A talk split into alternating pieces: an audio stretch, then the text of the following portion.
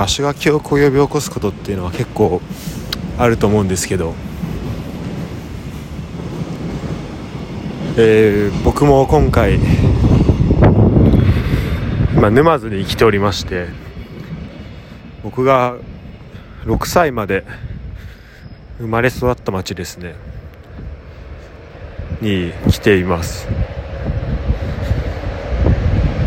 でそこでまあいろいろ思うことがあって、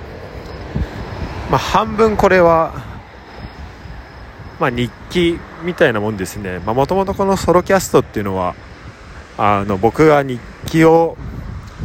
まあ、書くのを諦めたというかあの日記の代わりに日記を書く代わりにまあ喋る日記を作ろうみたいなそういうノリですね。だったので、えー、まあそういう意味ではまあね日記は日記でちょっと話それちゃうけど日記っていうのはやっぱ誰からも見られないっていうふうに思うからこそこう書き残せる部分は書き残せることがあるっていう部分はあってでこの、まあ、ポッドキャストで上げるってなるとまあ、少なからずなんか誰かが聞くことを想定するからまあこれが果たしてどれぐらいいいかっていうのはあるんですけどでも、まあ、文字だと まあ逆に言うと、まあ、1秒間に書ける文字数ってもう限られてるわけなんだよね。文字だとね。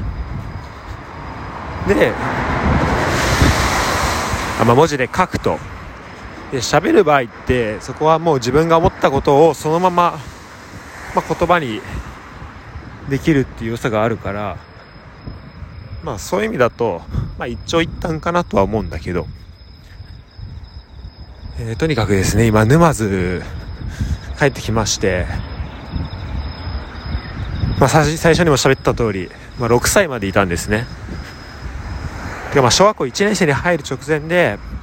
まあ、今住んでるところに住んでるところというか、まあ、日本の今の実家のある町に、えー、引っ越してきたとまあ関東ですね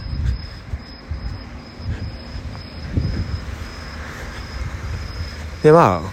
ああの別に沼津戻ってきたのがそんなその時ぶりとかってわけではなく1年に1回とか下手したら日本いた時だったら数ヶ月に1回ぐらい戻ってきてたんだけど、あ、関係ないけど今日はね、10月10日ですね。月が綺麗です。なんだけど、まあ、特にここ数年はなかなかあの、まあ、ゆっくりこう沼津を沼津来たらまあ大体おじいちゃんおばあちゃんあってでおばさんの家族と会ってあのいとこねいとこがそのこのポッドキャストにも出てきた圭佑君ですけど彼と会ってでそこで喋るっていうがまあルーティンというか、まあ、それ大体それで大体それが終わるぐらいの感じでスケジュール組んじゃってたんでここ数年は。だから他の人と会ったりする機会っていうのがまあほぼほぼなかったんだよね。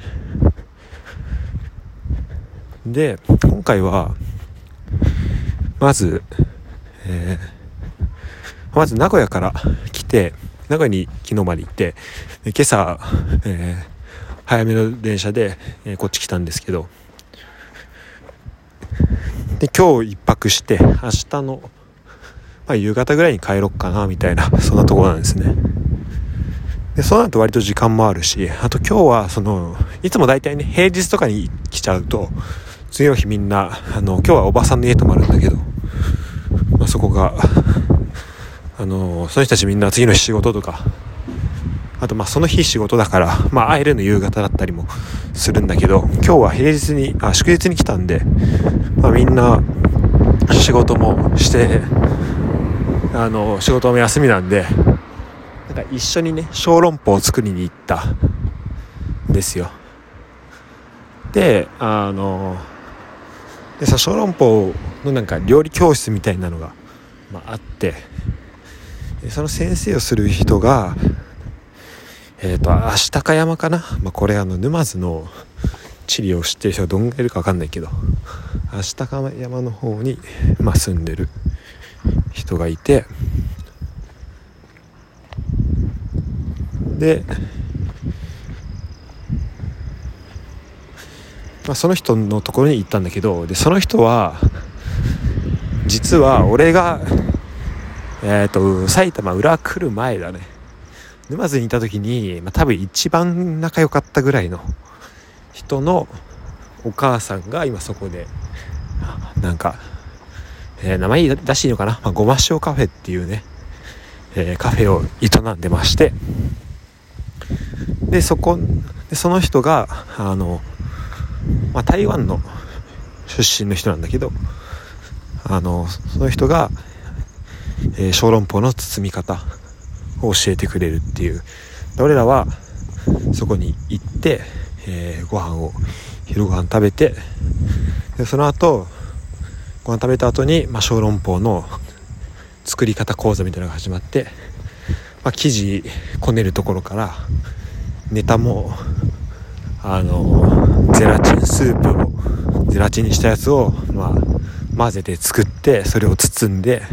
ってところまでやると。で終わったらそれをまあ家から持ち帰ってみんなで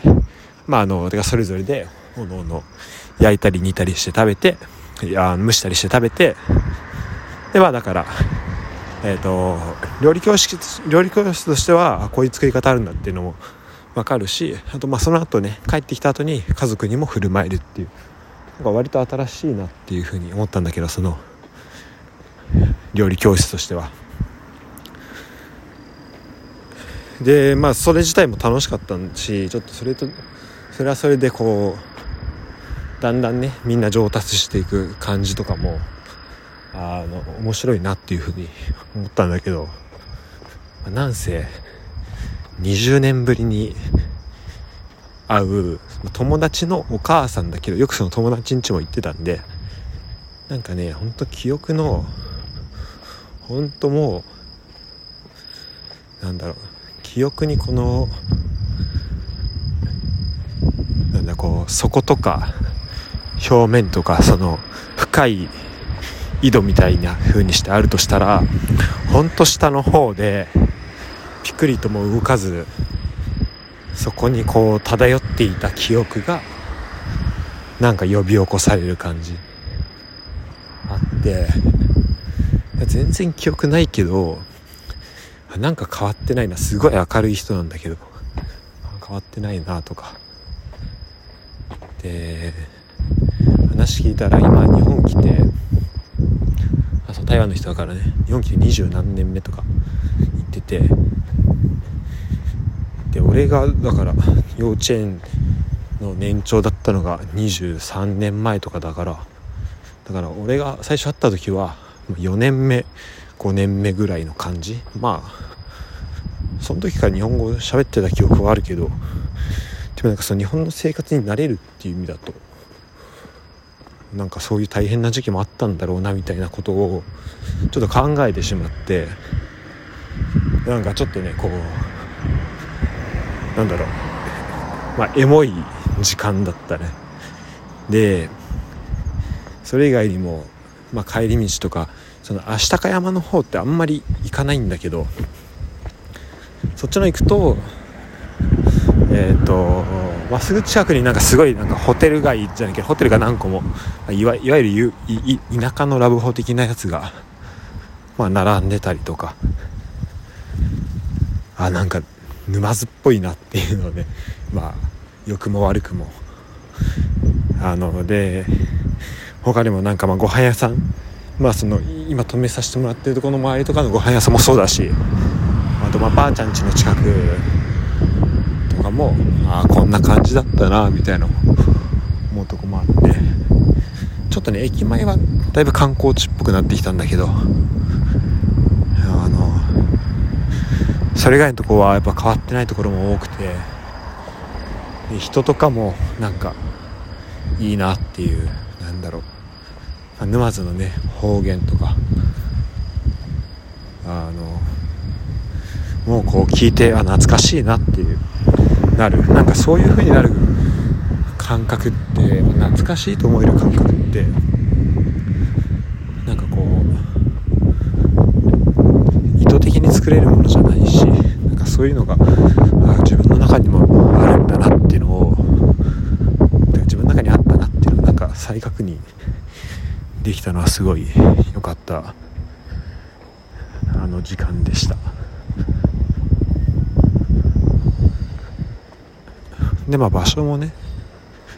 まあそういろいろ行ったんだけどなんか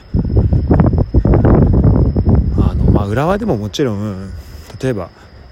俺が物心多分つき始めたのがまあじゃあ早くて、まあ、年中年長とか、まあ、記憶がね年中年長ぐらいの記憶ってまあみんな何かしらはあるかなと思うんだけど、まあ、そのぐらいの記憶があるとしてで小学生小学1年生の記憶だったら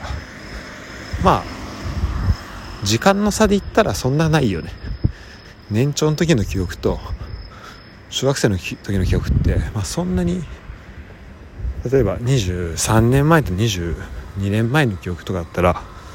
まあ、そんな変わらないようには聞こえるんだけどでもやっぱその小学校から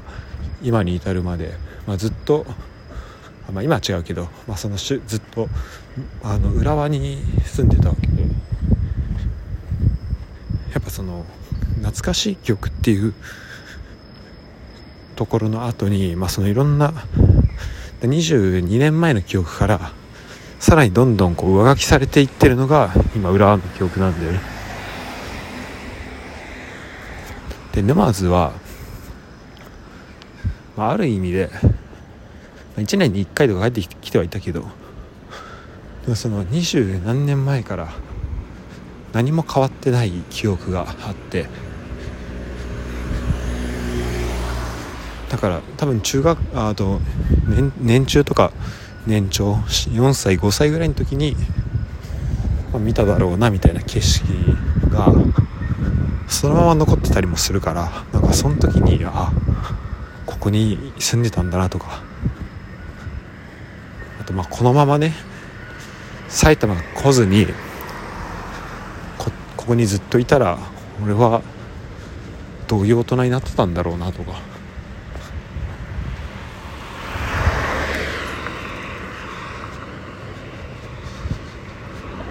そういうのをね考えることってま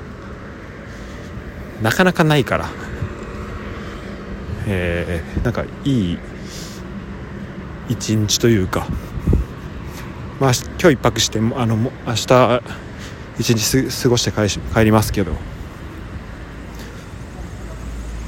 うん、なんかそういうまあ自分のルーツになるようなところをっていうのが、えー、まあ、発見できたっていうのはすごい良かったなと思います。で今喋っててあのちょっとね風が強いんだよね。っていうのとちょっとなんかノイズが結構入っちゃってると思うんで、えー、これがどれぐらい聞こえる形で聞きやすい形でお届けできるかわかんないんだけどで特に今イヤホンも忘れちゃったから、まあ、マイクをねなんだろうなんかラップする人の左手みたいな感じでスマホをこう左手の前にこうなんつうの添えながら喋ってるんで、えー、でまあ一応これで風よけしてるつもりになってるけど、まあ、多分ダメだしあとまあ周りから見たらなんか一人で喋ってる怪しい人にも見えるんで一旦ここまでにしたいと思うんですけどでそろそろねあのちょっとコンビニに行こうと思ってたんでコンビニに着きそうなので、えー、これぐらいにしたいんですけどこの後はまあ、その中でだからその俺が今回20年ぶりに会った友達のお母さんが、まあ、この20年でなんかどれだけ変わったかなっていうのも、まあ、思いますし、まあ、そこに思いを馳せるっていうのもそうだしあと、まあ、親族含めこの数年とかこの1年とかですごい変わったなっていうのも思うしなんかそこで考えたこととかまあその辺のね話をできたらいいなと思います。で今あの沼津の仲見世商店街の駅前ですね。来てるんだけど「ラブライブ!」の聖地なんだよね沼津はね。これはこの20年で明らかに一つ変わったことだと思うね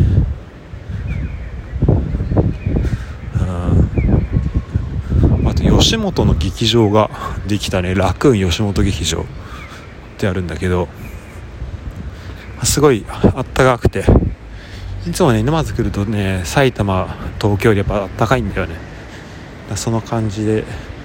もうちょっと楽しみたいなと思います。